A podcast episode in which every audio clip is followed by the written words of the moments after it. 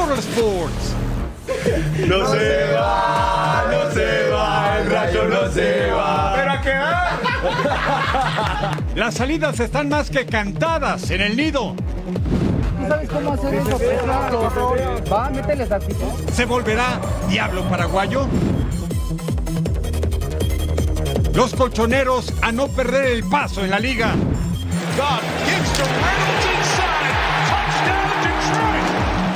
El sueño del Super Bowl sigue vivo. Quiere ir pelea pelea.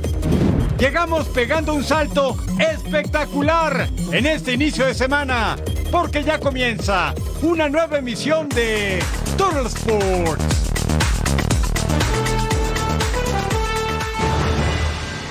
Sí, están en el lugar correcto. Bienvenidos a Total Sports junto a mi super partner Majo Montemayor. Les saludo con mucho gusto Eric Fisher.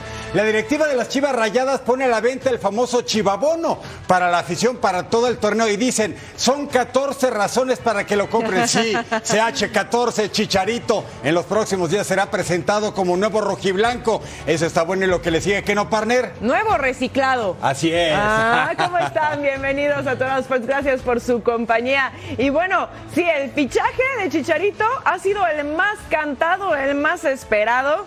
Ya pasaron mucho tiempo, ¿no? Ya, por favor, preséntenlo oficialmente. Los que sí están preparando una fiesta totota para recibir al Principito son el Club León, que bueno, el Principito 17 años, cerca de 17 años en el fútbol europeo y regresa al fútbol mexicano y por eso estamos felices. Ahora, partner, en contrastes, tragedia terrible la que se vivió en Torreón. Sí, lamentable. Al término del partido entre Santos y Rayados de Monterrey, las afueras ya de hecho del estadio TSM, sucedió algo realmente lamentable. Aquí la crónica.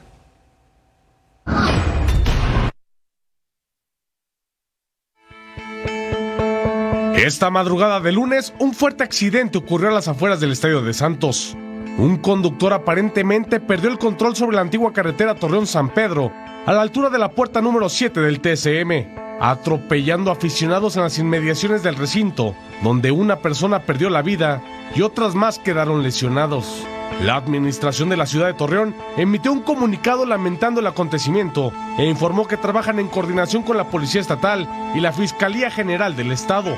Además, confirmaron que los presuntos responsables fueron detenidos para seguir con la investigación. Un tema que está justamente en investigación, donde hay ahorita siete detenidos, dos por parte de la Dirección de Seguridad Pública Municipal, cinco por parte de la Dirección, dos por parte de la Policía del Estado, en donde bueno está en proceso la, inve la investigación por parte de Fiscalía. Los clubes y la Liga MX reaccionaron tras el incidente en Torreón. Santos emitió un comunicado donde confirman que seguirán atentos y apoyando a la investigación en lo que sea necesario. Alejandro Irarragorri, presidente del Consejo de Administración del Grupo Orlegui, lamentó los hechos y mostró su solidaridad con las víctimas, además de brindar su apoyo. Dante Lizalde, presidente del conjunto santista, lamentó lo ocurrido y reiteró el compromiso de la institución para trabajar con las autoridades. La directiva de Rayados reiteró la ayuda a sus aficionados para que reciban la atención correspondiente, mientras que la Liga MX mandó sus condolencias a la familia afectada y dejó todo en manos de las autoridades estatales para esclarecer el tema. Miquel Arriola, presidente de la Liga MX, se comprometió que se actuará en consecuencia una vez que se esclarezcan los hechos y se deslinden responsabilidades por parte de las autoridades competentes. Así las posturas después del lamentable incidente que se dio tras el partido entre Santos y Rayados. El gobernador del estado de Coahuila, Manolo Jiménez, se mantiene en constante comunicación con las autoridades de Torreón para que la investigación sobre los hechos ocurridos a las afueras del estadio de Santos aclaren absolutamente todo lo que sucedió. Vamos a escucharlo. Lo que sucedió ayer allá en, Torreón ya se está investigando a profundidad por parte de la Fiscalía para determinar eh, las causas de este lamentable eh, suceso. Yo pienso que es importante que la Fiscalía eh, haga a profundidad la investigación para saber qué pasó y a partir de ahí eh, hacer una ruta y hacer una estrategia en conjunto, pues con el municipio, con las autoridades regionales y por supuesto con este, la sociedad civil, con la IPEI y con quienes forman parte de, del equipo, ¿no? Y por su parte, desde la directiva de Rayados, por medio del director de Relaciones Institucionales del club, Everardo Valdés, han estado otorgándole apoyo a las familias de los afectados por lo sucedido tras este encuentro citado entre Santos y Rayados. Aquí las palabras del directivo del cuadro regiomontano. A partir de ahí, como lo mencionamos en el comunicado que sacamos en la madrugada de hoy, eh, se inició una comunicación constante entre la Liga MX, entre el Club eh, Santos y nosotros. Y desde entonces hemos estado en comunicación, luego también establecer la comunicación con las eh, personas, con las familias de las personas afectadas. Y así ha sido el transcurrir de las últimas, ¿qué te diré?, 18 horas. El apoyo económico para la atención médica que, que implica de pronto tener tratamientos en hospitales como este y el apoyo legal si alguien lo requiere. Pues, para eso estamos. En Total Sports tenemos que hablar del líder general de la Liga MX. Me refiero a la América y nuestra compañera Fabiola Bravo nos tiene como siempre lo más actual sobre el conjunto de Cuapa. Las Águilas del América encararán su partido de la jornada 4 y 3 en ese orden ante Bravos y Necaxa respectivamente ante una ola de rumores que sitúan a Brian Rodríguez fuera del nido y teniendo como destino la Fiorentina, equipo con el que incluso se dice firmaría por tres años. Pero, ¿cuáles son los rumores de las salidas y las llegadas de las Águilas? Revisemos la siguiente nota. El camino al bicampeonato de América podría complicarse. En Cuapa se habla más de salidas que de llegadas. Un hombre que está nada de irse a Italia es Brian Rodríguez. Al uruguayo lo venderían las Águilas por más de 10 millones de dólares a la Fiorentina. Y aunque aún no hay nada oficial, Kevin Álvarez dio a entender en un live de Twitch que es un hecho su salida. No se va,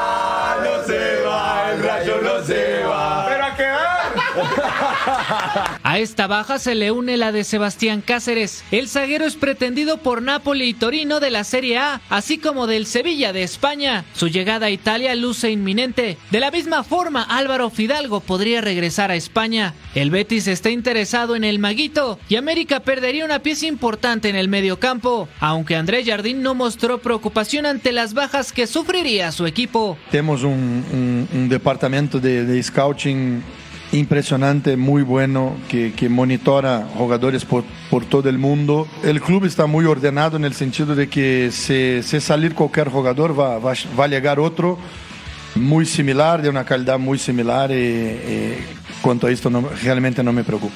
El mercado de fichajes termina este 31 de enero, por lo que los tiempos estarán ajustados para estas águilas, que solo se reforzaron con Cristian Calderón e Ilian Hernández, y buscan todavía cerrar el pase de Brian González de los Tuzos del Pachuca. Y es que en el caso específico de Sebastián Cáceres se dice que las Águilas quieren esperar hasta el verano para que salga el jugador, toda vez que su contrato se vence en diciembre de este año. ¿Quiénes son los jugadores que llegarían? Ahí hay mucha seriedad porque no quieren soltar ningún nombre. Chiquito Sánchez es uno de los jugadores que más le gusta a las Águilas. André Jardine ha dicho en conferencia de prensa que tienen un cuerpo de visores alrededor del mundo que están trabajando en eso.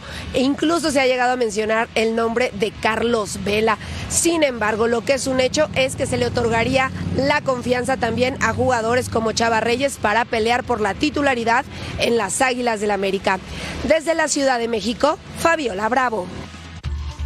Gracias, Fabs. Y bueno, los registros todavía estamos a tiempo, ya lo decía nuestro compañero Emilio, hasta el 31 de enero y el 1 de febrero a nivel internacional. El que sea casi un hecho es Brian Rodríguez, el primerito que vemos en pantalla, que se va a la Fiore. También se habla de Kevin Álvarez, Sebastián Cáceres y Álvaro Fidalgo.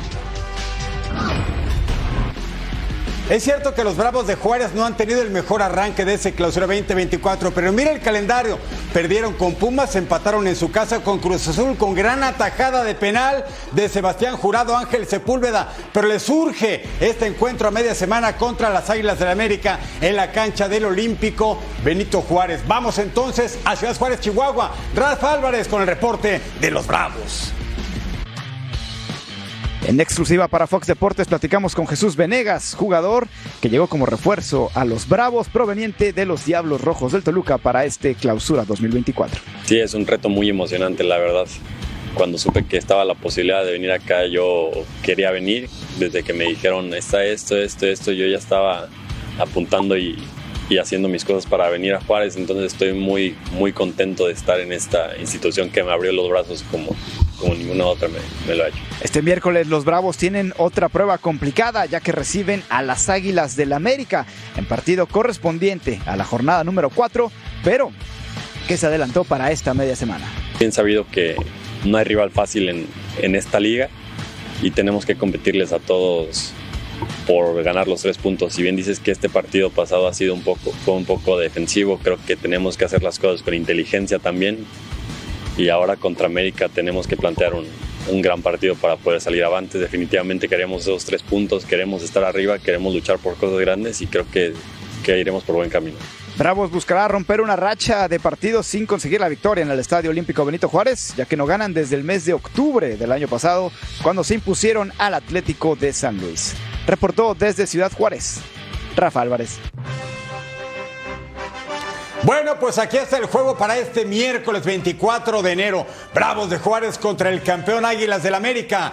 9 de la noche, tiempo el este, 6 del Pacífico, completamente en vivo. Y es que la liga que nos mueve vive en la pantalla de Fox Deportes.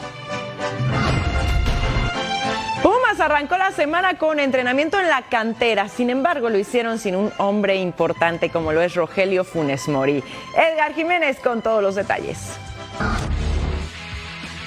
Además de sufrir su primera derrota en el clausura 2024 en la jornada 2, los Pumas ante el Atlético de San Luis, hubo malas noticias ya que Rogelio Funes Mori se perderá varias semanas después de una lesión importante. Sufrió la rotura de dos arcos costales que derivaron en un neumotórax. Fue intervenido quirúrgicamente, salió bien de la cirugía, sin embargo será en los próximos días cuando reciba el alta médica en Monterrey, Nuevo León y pueda viajar a la Ciudad de México. ¿Cuánto tiempo estará fuera Rogelio Funes Mori? Mori, escuchemos la siguiente pieza.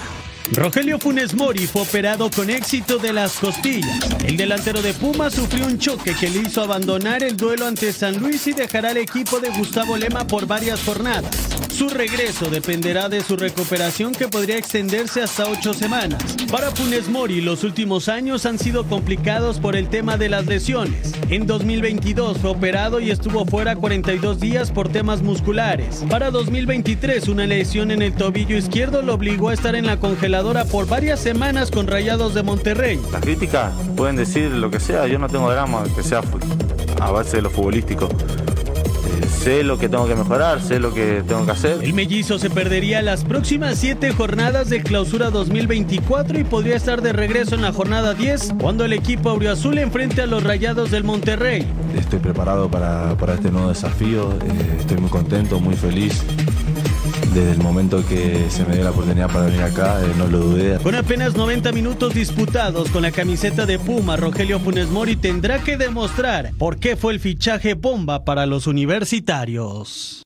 Y tendrá que haber cambios en los planes que tenía Gustavo Lema para el resto del semestre y es que con la salida de Gustavo del Prete y con la lesión de Rogelio Funes Mori pues pierde dos delanteros y estarían apretando el acelerador para cerrar un fichaje más para lo que resta de esta campaña. Se habla mucho de Marquinhos Costa que estaría llegando del fútbol de Hungría, es un extremo izquierdo, vendría a aportar y en las próximas horas habría noticias en este equipo felino. Los universitarios se enfrentarán en la jornada 3 a los Del Pachuca en el Estadio Olímpico Universitario.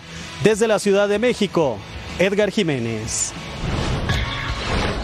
Gracias Edgar, este fin de semana el América pudo jugar otra vez con todas sus estrellas y pese a que el gol llegó tarde, lograron mantener la racha invicta. Esa misma buena racha la sigue teniendo Necaxa, Rayados, incluso San Luis y Tigres.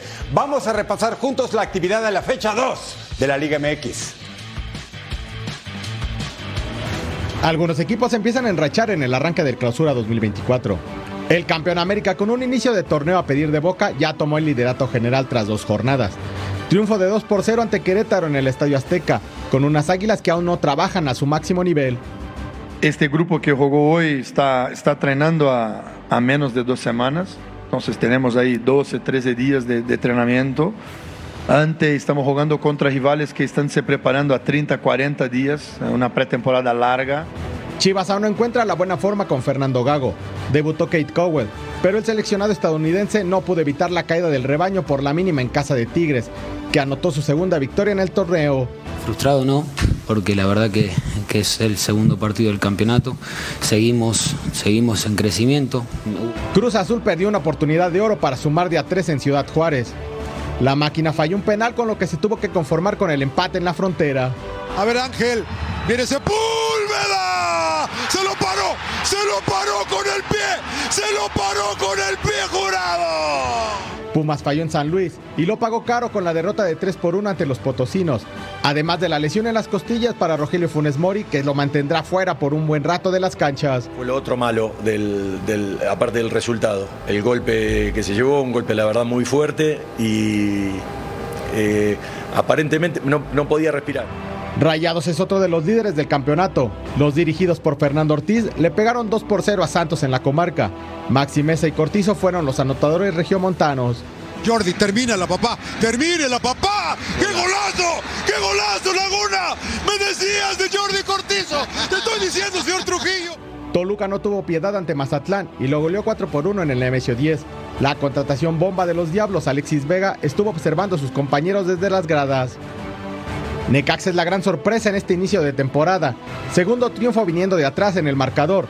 Los Rayos se quedaron con los tres puntos ante Puebla con marcador final de 2 por 1. Polémica en Guadalajara con el arbitraje que no revisó el gol que le podía haber dado el triunfo al Atlas ante Cholos. Queda pendiente el duelo fraternal entre Pachuca y León que se jugará el próximo 7 de febrero en la Bella Airosa. Así la tabla general al momento después de dos jornadas, aunque falta un partido. América, seis puntos, lo mismo que Rayados, Atlético de San Luis, Necaxa, los Tigres, Toluca sexto con cuatro. En la Tierra Media tenemos a Pachuca que tiene un partido menos seguido de los Pumas, Atlas en el 9, Chivas en el 10, Cruz Azul en el 11 y Juárez en el 12. Y la parte baja, el conjunto de Querétaro, un punto, lo mismo que Santos y los Cholos. León va a enfrentar a Pachuca el 7 de febrero, actividad de la jornada 2. Y sin puntos al momento, dos equipos, Puebla y Mazatlán. Apenas dos jornadas de este clausura 2024 y nos ha dejado unas memorias increíbles y lo que falta. Por eso vamos a repasar los mejores goles que tuvimos en la jornada 2 en nuestro ya clásico y jamás igualado. Five. Vámonos al número 5. Rapidito, Atlético de San Luis enfrentando a Pumas. Recorte de Vitiño, pasa al centro. Sebastián Salzamonch anotaba el centrocampista francés 3 a 1. Ganó Atlético de San Luis. En el duelo Santos contra Rayados, mire la clase de gol que hace Jordi Cortizo. Desde donde le pega zurdazo para vencer a Carlos Acevedo, este volante derecho, que se ganó la titularidad en el equipo del Tan Ortiz. Voy a poner triste a mi partner Eric Fisher, Tigres contra Chivas. Juan Bruneta manda el centro, Sebastián Córdoba de bote pronto y anota un golazo para el 1 a 0 definitivo de este encuentro. Pero vean cómo le pega y hasta el fondo. Sí me pongo triste, pero luego me acuerdo que faltan 15 partidos, Eso. partner. El número 2 en el Toluca Mazatlán, golazo del chileno Claudio Baeza, surgido de Colo Colo. El pase Brian García, buenísimo. El control mejor y la definición de Rey de Claudio. Ah, pues veamos el número uno, América contra Querétaro. Richard Sánchez se anima y mete el cierrazo de larga distancia. Bonita la anotación. ¿Qué digo de larga distancia? Desde su casa al paraguayo. 2 a 0 ganaron las Águilas del América. Thank.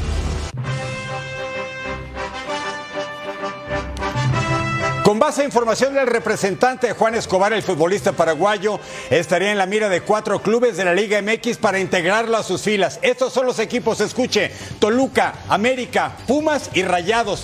Estos son los principales interesados, aunque como se informó anteriormente en los espacios de Fox Deportes, son los Diablos del Toluca quienes tienen pláticas adelantadas con el defensor. El exjugador del Cruz Azul debe esperar a que se libere una plaza de extranjero para incorporarse a alguno de estos equipos. Al regresar a Total Sports, información del balompié Supercopa de Italia. ¿Quién es el campeón?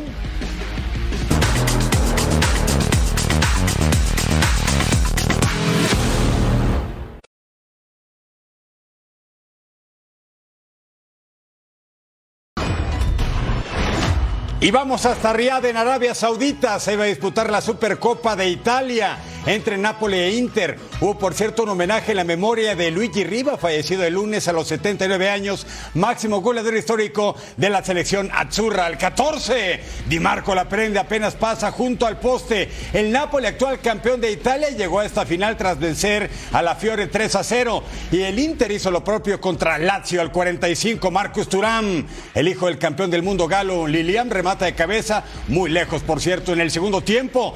Tiro de Caraskelia, Jan Sommer se estaba erigiendo como figura, manda tiro de esquina, se gana la repe, mira la trayectoria de la pelota y a dos manos, valiente, evitando que la pelota llegara hasta la red. Minuto 59, Giovanni Simeone comete falta, le sacan la segunda tarjeta amarilla y de inmediato la roja es expulsado. Napoli jugando con 10 más de 30 minutos. Mire el técnico, echaba trines, Walter Mazzarri y al minuto 90 Benjamín Pavar sirve al eterno Lautaro. El capitán del conjunto del Inter de Milán de Simone Inzaghi que aquí levanta los brazos. Quinto título para el hombre, octavo de Supercopa para el Inter y tricampeón del certamen. Así nada más para ser bravos y breves. La historia, los más ganadores de la Supercopa de Italia. La Juve, la vecchia señora del calcio, tiene nueve, pero el Inter se pone a uno. Milan tiene siete, Lazio cinco y con dos Roma y Napoli. Tomen todo, nos vamos España. Jornada 21 de la Liga, el escenario Los Cármenes, Granada que perdió ante Betis en la fecha anterior, enfrentando a Atlético de Madrid que le ganó en Copa del Rey al Real Madrid, pero perdió ante el Girona en la jornada anterior. Rodrigo Riquelme al 30 desde la lateral entraba al área, recorta, Augusto Batalla se quedaba con el balón, Samuel Lino recorta, manda el centro, el balón rebota, Álvaro Morata remata de cabeza, Augusto Batalla salvaba en la línea, el portero argentino estaba de héroe en esta jornada. Cuénteselas, ¿eh? Por favor, al 49 llegaba el trazo largo. Saúl Ñíguez la pasa con el pecho. Pase para Samuel Lino, que recorta, remata. Y ahí estaba de nuevo Augusto Batalla, imbatible en el arco. Atlético con cinco tiros a puerta por dos que tuvo el Granada. Y seguíamos rosca 0 por 0 al 54. Antoine Grisman centra Álvaro Morata, remata de cabeza. Ah, bonito el gol. Pero la jugada se revisaba en el bar. ¿Lo celebramos o no? Era por posible fuera de lugar. ¿Y qué creen? El gol es válido, así que el delantero español lleva ya 13 goles en la temporada. Al 61 centro al área, Saúl Ñíguez remata de cabeza. Y ahí está el gol también, pero este no contó, es anulado por fuera de lugar. Atlético de Madrid gana por la mínima, son cuatro y están en puestos europeos con 41 puntos. Así las posiciones en la Liga Girona. Está de líder con 52 puntos, pero Real Madrid tiene 51 y un partido menos, así que las cosas podrían cambiar. El Barça en la tercera posición con 44, Atlético de Madrid con 41, un partido menos también, Athletic Club con 41 y Real Sociedad completa los primeros seis. A la Premier League en Inglaterra le bastaba un juego solamente para completar la fecha 21. Brighton and Hove contra el Wolverhampton en Falmer Stadium. El equipo del Brighton de Roberto de Cherby venía de empatar con el West Ham y en casa está invicto tras ocho juegos. Trazo largo, buena nota para Dani Welbeck. Remata fuera del área y se va por encima del travesaño. Esta toma es muy bonita. Mire cómo pasó la pelota cerca de los postes al 22. Pedro Neto que tuvo un buen juego desde la banda. Se aproxima. Calcula, riflazo. Se va cerca del poste solamente. No podía creerlo Pedro Neto. Buena conducción, buena definición, pero le faltó poquititito para mandarla hasta el fondo de la red. Otra vez Neto cruza la pelota para Mateus Cuña. Atajada de Jason Steele. Y en el contrarremate estaba Cuña. Y sí, deportivamente ambos se reincorporan y se dan las palmadas de buena fortuna, pero seguíamos 0 a 0. Minuto 55. Pedro Neto, la pesadilla del equipo visitante. Avanza, entra al área remate y quién otra vez atajada de Jason Steele con los pies que también valen en este mundo del fútbol. Otro que se gana la repe entrando con todo este hombre y Jason en el fondo. Minuto 53 por el triunfo. Hinchelwood para Max Killman se barre y casi marca en su propia portería. A final de cuentas, Brighton se aleja de posiciones de Europa 0-0 con Wolverhampton. Es cierto, nueve sin perder en casa, pero se va a la séptima posición. Fuera entonces de Europa en este momento. Wolverhampton es número 11. ¿Cómo están las cosas en Inglaterra? Inglaterra después de 21 fechas. Liverpool, amo y señor, 48 puntos a 5 de distancia. El City de Pep, pero con un partido menos. También está el Arsenal y Aston Villa. Con 40 el Tottenham y con 35 el West Ham, los Comers de Edson Álvarez. Tenemos muy buenas noticias y es que en este 2024 agregamos a nuestra programación una de las ligas más importantes de Sudamérica. En este caso estamos hablando de la Liga de Perú que podrá disfrutar aquí a través de Fox Deportes. La Liga 1 de Perú llega a Fox Deportes.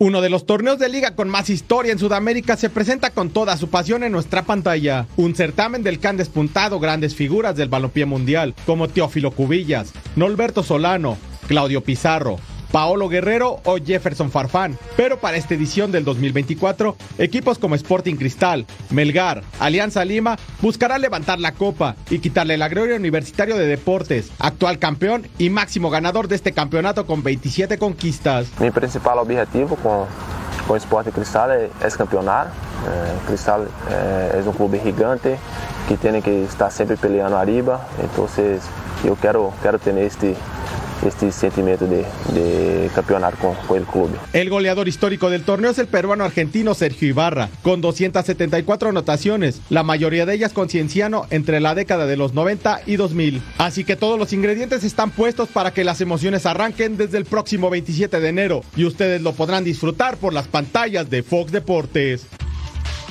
La invitación para que disfrute con nosotros de este encuentro en la Liga Nacional del Perú, Sporting Cristal enfrentando a Asociación Deportiva Tarma. La cita este sábado 27 de enero a las 3 del Este, 12 del Pacífico, completamente en vivo en nuestra pantalla Fox Deportes.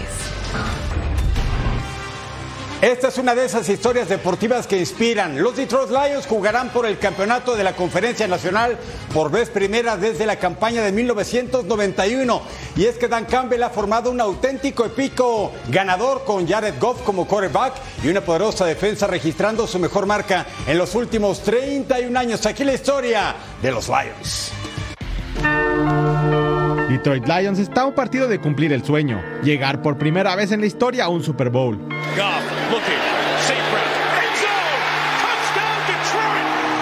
La victoria de 31-23 ante Tampa Bay es el reflejo del trabajo y la disciplina del conjunto de Dan Campbell durante toda la temporada.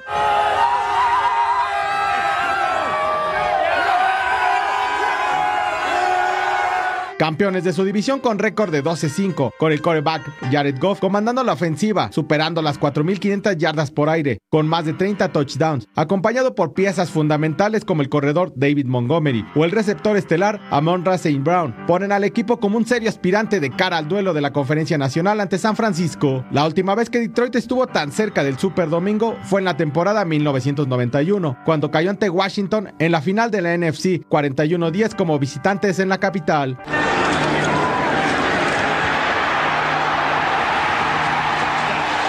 Ahora el desafío será vencer a 49ers en la Bahía, donde no parten como favoritos, pero buscarán dar el golpe definitivo sobre el emparrillado para hacer historia en este 2024. Mire, Jared Goff en el cuarto cuarto contra Tampa Bay Buccaneers en esa ronda divisional de la Nacional. En intentos y completos, 11 de 12, tremendo, yardas por pase 131, una anotación, cero intercepciones y en el rating de coreback es efectividad de pase 139.9. ¿Qué momento para Jared Goff va a enfrentar a Brock Purdy? Y miren, ese encuentro de aquí lo tendremos en Fox Deportes Lions enfrentando a los 49ers. Uno de los dos irá al Super Tazón. La cita el domingo 28 de enero a las 6 del Este, 3 del Pacífico, completamente en vivo en Fox Deportes. Al regresar a Total Sports, América sigue imparable en la Liga MX Femenil.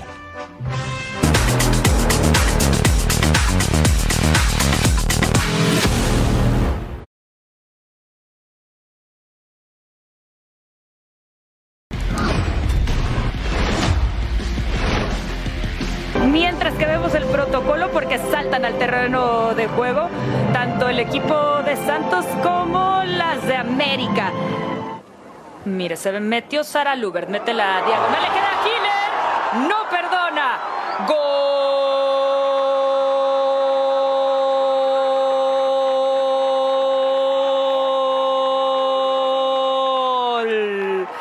El gol lo abrió Katy Killer Martínez. Se va a ir Saldívar, se fue Saldívar. ¿Quién va a llegarle a Saldívar? Saldívar y. La Killer en el área no va a negociar por ningún motivo. El no anotar llega a 135 anotaciones para el otro lado con Enciso, Enciso. Ah, qué bueno. ¡Excelente! Llegó el tercero de la noche desde España para el mundo. Andrea Pereira retrasa la pelota con Enciso, Enciso que mete este trazo y se la queda. Y hay offside. No hay. Pero no, no hay. Dicen que no cuenta el gol, por supuesto. Que su compañera. No, no hay fuera de lugar. ¿Cómo se percata No. que su compañera va a quedar sola? Patrick sí, es el tercero de la noche. Sí. Cuidado con Mía Suazua, el gambeteo de Mía. Mía se mete, Mía. La hizo suya la pelota.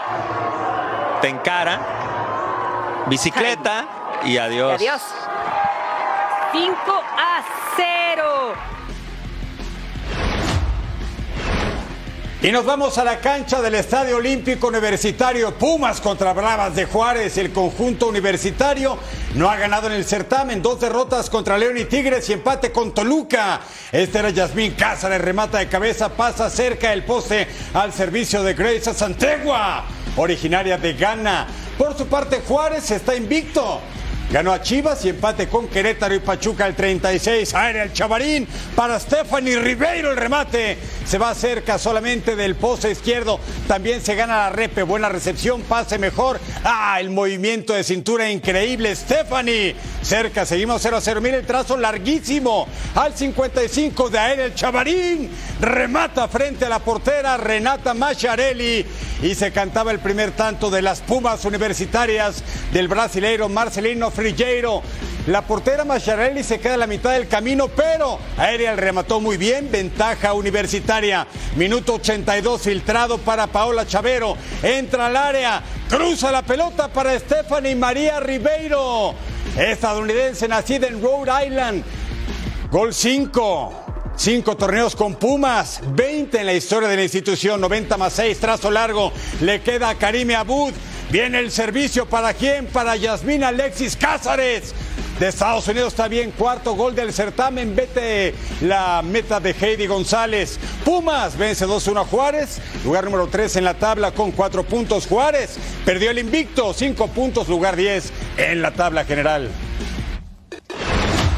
Vámonos al estadio Victoria. Las Tuzas de visita han ganado solo una vez durante las tres primeras fechas del torneo. Necaxa, un triunfo, un empate, una derrota. Han probado de todo al 3. Era Amanda Pérez que remata de frente al arco la seleccionada nacional. Se lo perdía un minutito después. Daniela Flores a segundo poste. Remata y terminaba abriendo el marcador. La delantera pone el gol y Pachuca se iba arriba en el marcador. Así, 1 por 0 al 10. Tras un tiro de esquina, Daniela Flores de nuevo y anotaba, pero ahora de cabeza. Doblete para Daniela y ahí está entonces el 2 a 0 en el marcador al 35.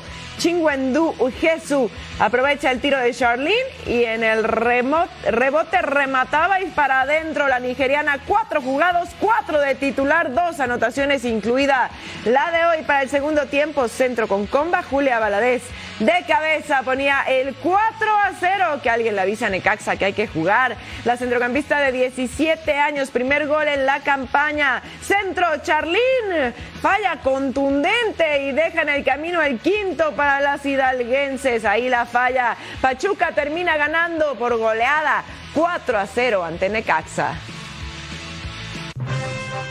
Así la tabla de posiciones en la Liga MX femenil después de esta jornada 4. Tigres está de líder con 12 puntos seguidos de Rayadas que tiene 10 misma cantidad del América que se queda en la tercera posición. Pachuca en la cuarta con 8. Guadalajara en la quinta con 7 y Toluca completa los primeros 6. En la parte media, Puebla con eh, seis puntos está en la séptima posición, León en el 8, Tijuana en el 9, Juárez en el 10 con 5, misma cantidad que Querétaro que está en el 11 y Atlas en el 12 con 4. En la parte baja de la tabla, Pumas con cuatro puntos en el 13, Necaxa en el 14 con cuatro unidades, Mazatlán en el 15, Atlético de San Luis en el 16 con solo un punto, misma cantidad que Cruz Azul que está en el 17 y Santos hasta el fondo.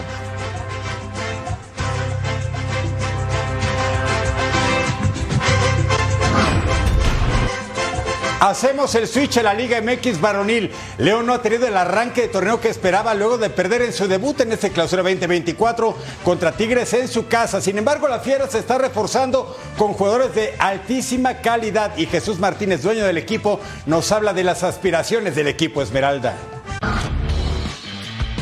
Andrés Guardado se convirtió en la noticia bomba del fútbol mexicano. León tiene una cuenta pendiente con su afición tras no conseguir títulos y ser eliminado en el Mundial de Clubes. Con la revancha en el torneo internacional, Jesús Martínez Murguía espera que Guardado sea pieza clave para el proyecto. El Principito tuvo ofertas fuertes económicamente en otras ligas, pero decidió regresar a la Liga MX convencido por la directiva de los Esmeraldas. me gustó la frase, ahora él va a tener que defender estos colores y este escudo a muerte sabemos que es un tipo muy preparado, que tiene una gran trayectoria, así que como lo he palpado y seguramente tú también Paco, la ciudad está muy contenta de recibir un jugador como lo es Andrés Guardado. Guardado no pudo volver al Atlas, el equipo de sus amores, pero lo hará de forma especial al Bajío con la Fiera. Ha aceptado venir a León, así que vamos a recibirlo con el número 17, que es con el que debutó, es lo que me platicaba, creo que debutó con ese número en Atlas y es el con el que se va a retirar en León. Así que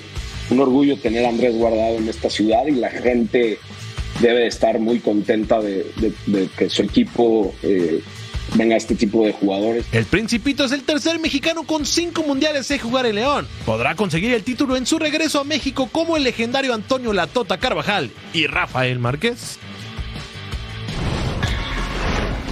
Atlas no ha podido encontrar buenos resultados en el presente torneo, sin embargo, el ánimo no decae. Saben que están en un nuevo proceso bajo las órdenes de Bañat San José. Raimundo Fulgencio y John Murillo hablaron sobre el presente del equipo y lo que necesitan para conseguir la primera victoria de la temporada. Eso es muy bueno que no recibimos gol, eh, estamos trabajando, eh, el y la verdad que, como lo dije, ¿no? pronto llegarán los resultados y seguir trabajando de la misma manera como lo venimos haciendo. Yo creo que a pesar que no pudimos llegar los tres puntos, el cero fue importante. ¿no? Yo creo que eso genera confianza en la defensa desde el arquero, pero yo creo que el equipo demostró un gran esfuerzo en todo el partido. No pudimos llegar los, los tres puntos, pero un punto valioso que nos da eh, confianza para el próximo partido en casa. Mejorar un poco o correr un poco más con suerte en la definición, que fue lo que faltó el detallito, ¿no? porque el equipo lo dio todo para llevarse los tres puntos y por detalle no, no lo conseguimos. Otro de los equipos con marca perfecta es Atlético de San Luis. Tendrá un calendario complicado y es que en esta semana va a enfrentar a Tigres y a Rayados. Sí, qué calendario. Los felinos serán el primer rival este miércoles en la cancha del Alfonso Lastras, donde recientemente vencieron a Pumas. Esa victoria tiene motivado al equipo de Gustavo Leal, incluso Rodrigo Dourado. El brasileiro aceptó que cubrir a Guiñac no le quita el sueño. Atlético de San Luis está ilusionado en mantener el invicto. Vamos juntos a escuchar al mediocampista Rodrigo Dourado. Sí, muy importante empezar con, con, dos victorias. Creo que este último partido jugamos mejor, jugamos bien en, en nuestra casa. Entonces, creo que esto puede ser una cosa muy fuerte de nosotros, jugar dentro de, de, de local con, con nuestra afición. Y vamos intentar trabajar lo máximo para este partido que, que sabemos que va a ser muy difícil. Tigres tiene un, un gran equipo, un gran jugadores, pero tenemos que sacar ventaja jugando de local y, y vamos por esto. Bueno, definitivamente efectivamente, fichajes bomba la que hemos tenido en el fútbol mexicano. Por un lado, Chicharito, que aunque todavía no está oficialmente en las Chivas, pues ya está cantadísimo, ¿no? Y del otro lado, Guardado, que regresa después de casi 17 años de estar en el fútbol europeo al más alto nivel, al fútbol mexicano. Evidentemente ilusiona muchísimo, ¿no, Parné? Ilusiona muchísimo. El goleador histórico de la selección mexicana y el cinco copas histórico con más veces vistiendo la casaca nacional. Guardado Chicharito. ¿Qué más podríamos pedir en ese momento, eh? Chulada. Al regresar a los Sport nos ponemos los guantes de boxeo.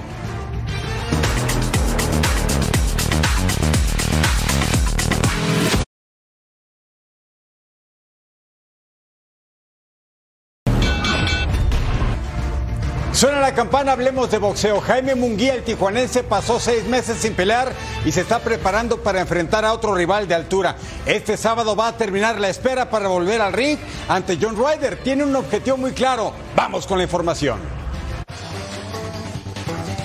Jaime Munguía tendrá otro gran reto en las 168 libras. El de Tijuana enfrentará este sábado al ex campeón interino de la OMB, John Ryder. Este combate será el segundo que enfrenta a Munguía en los supermedianos, una división en donde busca consolidarse. Vamos a ver qué, es lo que pasa ahorita en las 168 libras. La verdad, ahorita me siento muy cómodo en este peso. Eh, no he tenido ningún problema. Entonces, eh, bueno, yo creo que es, un gran paso en mi carrera, es una gran prueba. Este, y pues sin duda es una es una oportunidad ¿no? para, para lo que viene en mi futuro. En junio del 2023, Munguía enfrentó su último combate en las 168 libras. Su rival fue el ucraniano Sergi Derevyachenko, quien no se guardó nada ante el mexicano. Tras 12 asaltos, la decisión de los jueces fue unánime en favor de Munguía.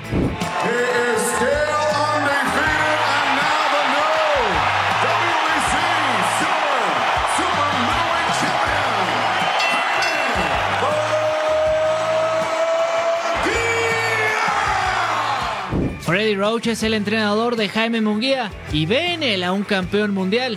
Sin embargo, hay un gran obstáculo en esta división para que el de Tijuana pueda comenzar con su reinado, el Canelo Álvarez, quien es el rey de las 168 libras. Y para pelear contra el mexicano hay una gran lista de espera, en la cual Munguía tendrá que formarse.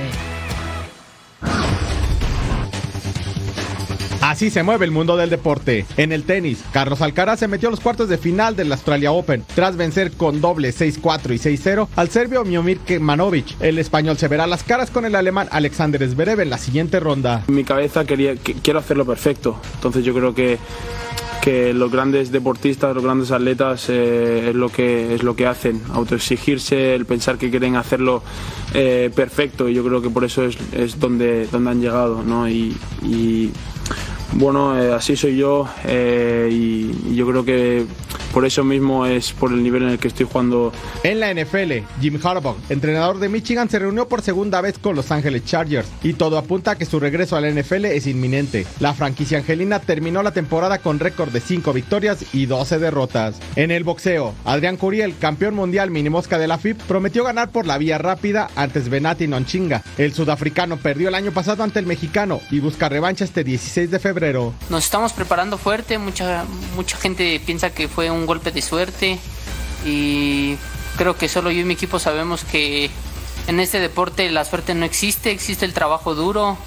Eh, ese golpe lo, lo estuvimos entrenando mucho tiempo y solamente en la pelea salió.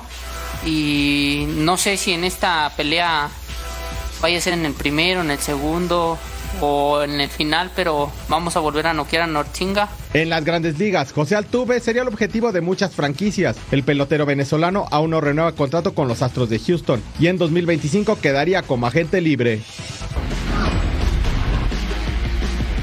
Que rueda el balón por el mundo. El atacante del Real Madrid, Vinicius Jr., respondió en sus redes sociales a las versiones que mencionan que fue mano su gol ante la Almería de este fin de semana. El brasileño escribió que la anotación la hizo con el hombro, calificándolo como un golazo como los que marcaba en la playa de Copacabana. El técnico de Chelsea, Mauricio Pochettino, confía en que su escuadra pueda darle la vuelta a la serie de semifinales, donde llevan desventaja de 1 por 0 ante Middlesbrough en la Copa de la Liga Inglesa. Y así, conseguir su pase a la final que se jugará en Wembley Stadium el próximo 25 de febrero. And I think uh, we were all disappointed, but we have 90 minutes you know, to, to fix the situation and, and try to win. Uh, we need to respect because we are going to respect the opponent. They are going to be tough, but I think it's a massive chance for us to have the possibility to go to the final and to fight for a, for a title. El mexicano Marc Campos será nuevo futbolista del LAFC en la Major League Soccer. El acuerdo por el lateral de 21 años rondaría los 5 millones de dólares, esperando que el conjunto californiano sea una buena vitrina para más adelante poder salir al fútbol europeo. Medios en Brasil anunciaron la llegada del volante Douglas Costa al Fluminense. El futbolista aceptó una reducción de su salario a lo que recibía con su equipo anterior, Los Ángeles Galaxy en el balompié estadounidense. Estamos llegando al final de esta edición de Total Sports, pero claro, no sin antes mostrarles la dosis diaria para que no pierda detalle de todo lo que tenemos para ustedes en Fox Deportes. La dosis diaria aquí, gol por gol, América completamente en vivo. También el chiringuito a las 6 del Este, 3 del Pacífico. Total Sports a las 11 del Este, 8 del Pacífico. Y por supuesto, punto final con el mejor debate futbolero en español a las 12 de tiempo del Este, 9 de la noche, tiempo del Pacífico. No se despegue, por favor, de la señal de Fox Deportes. Pues tú qué dices, Parne, nos vemos al ratito en más de Total Sports. Claro que ¿Verdad sí. que sí, como siempre, Como todos los días, todas horas. MJ, Majo Montemayor, Eric Fisher y a nombre de este gran equipo que usted no ve pero que hace un trabajo formidable, nos vemos en la próxima emisión.